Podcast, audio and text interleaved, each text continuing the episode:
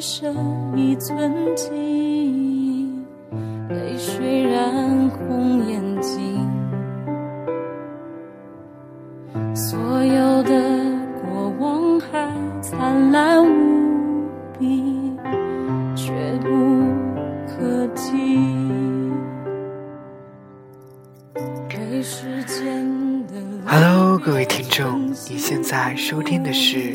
FM 幺零六点九路人电台。男孩的复数是 gay。没等开很感谢各位听众在深夜聆听路人的电台，我依旧是主播路人。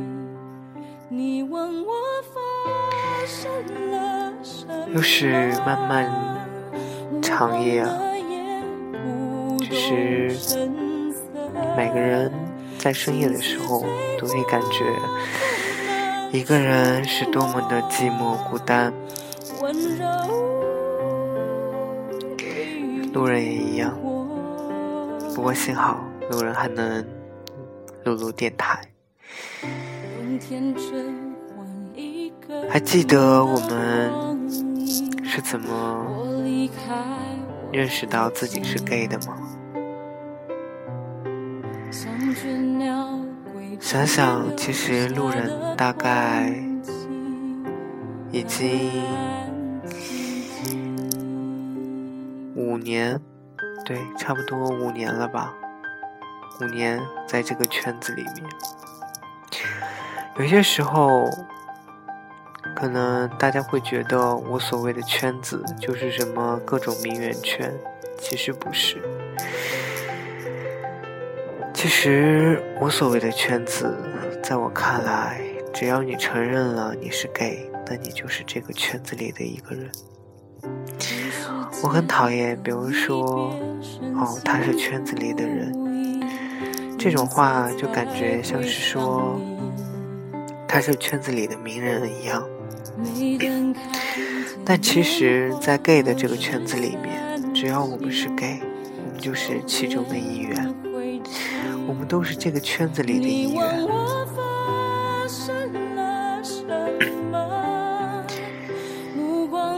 五年了，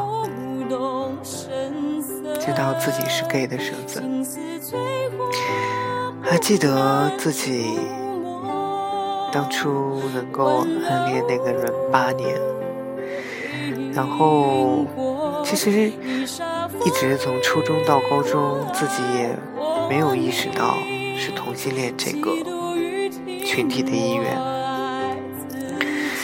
直到大学，我也一直隐藏着自己，或者是说，直到大学，其实我才真正知道，原来有同性恋这个一类人群。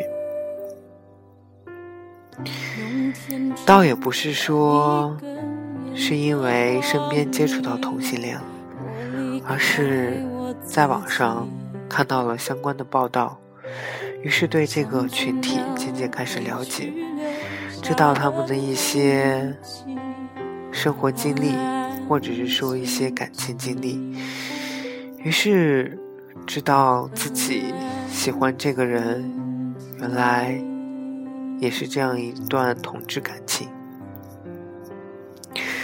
起初我并没有承认自己是 gay，我只是可能有些时候我会表现的让人比较怀疑，有时候我会情不自禁的走在街上的时候，我会给同学说：“快看快看那个帅哥。”可能有些时候真的别人会觉得很奇怪，所以肯定也有同学会怀疑我。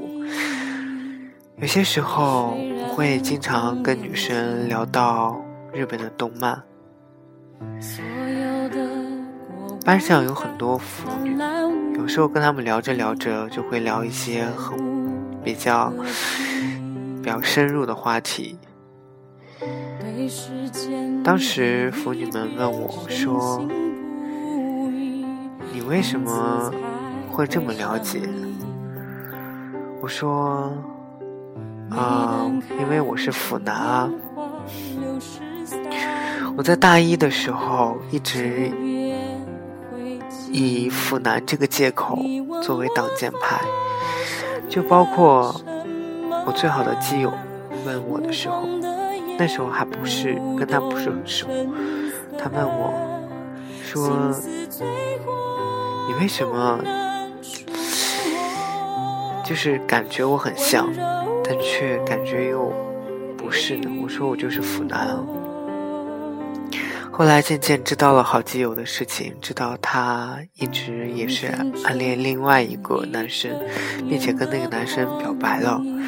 他知道他自己的身份，直到那个时候，其实我也没有对他坦诚相见，我依旧说我是腐男，我依旧说，其实我们还是很好的朋友啊。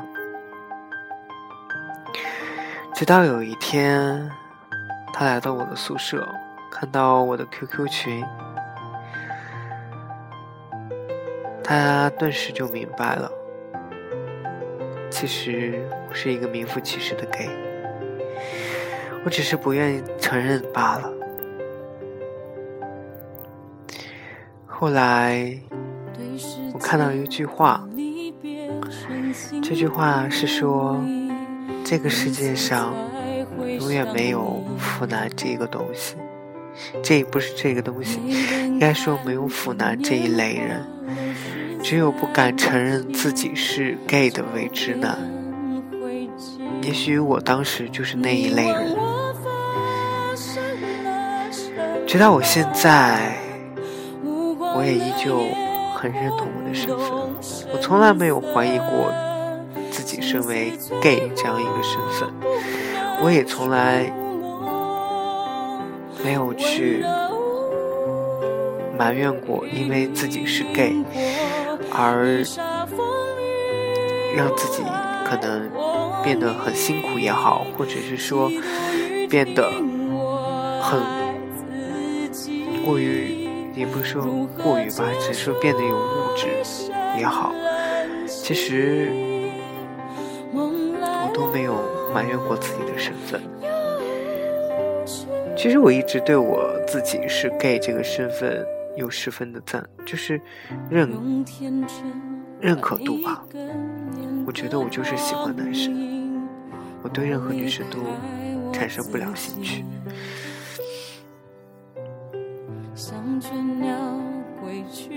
有些时候，其实我也。不太会敢去接触这个圈子里的人，就好比之前的时候，我的好基友，他算是学校里面比较有名的 gay 了。有些时候跟他在一起的人，都是一些怎么说，看着非常非常明显的那种，所以我我会有时候会刻意。去躲避这一类的人，并不是说我怕去承认自己是 gay，而是说我觉得我们的就是相处方式不同。我有听过他们一起就是聊天，有些时候他们那种牙尖，真的是我受不了的。或许也是我做不到的，可是他们却聊得很开心，所以有时候就觉得说，我应该跟他们是不一样的。其实，在 gay 这条路上，我一直觉得自己都还蛮孤单的，毕竟到现在。好基友也都离开了成都，在各自的生活当中过着自各自的生活。而现在，那个让我暗恋八年的男生，其实我也对他没有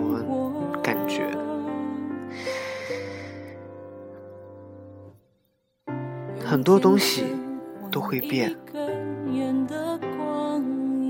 变得面目全非。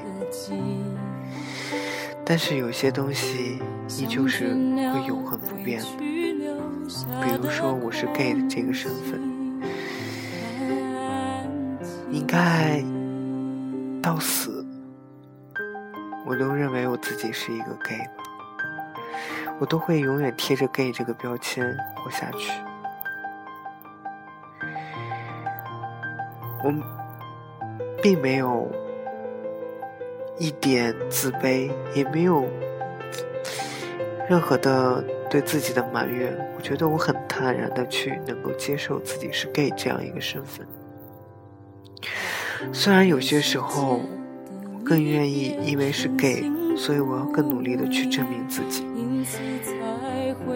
但是。这也是我的一个动力吧，让我想去拼命的挣钱，想要拼命的去经济独立，想要拼命的去证明自己。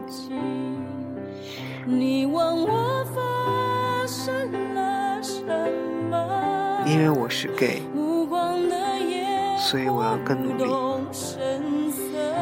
因为我是 gay，所以我更要更加要忍受孤独。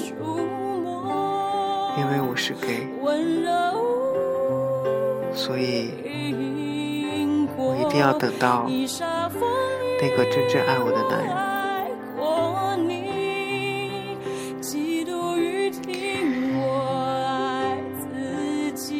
勇敢的做一个 gay 吧，各位听众。其实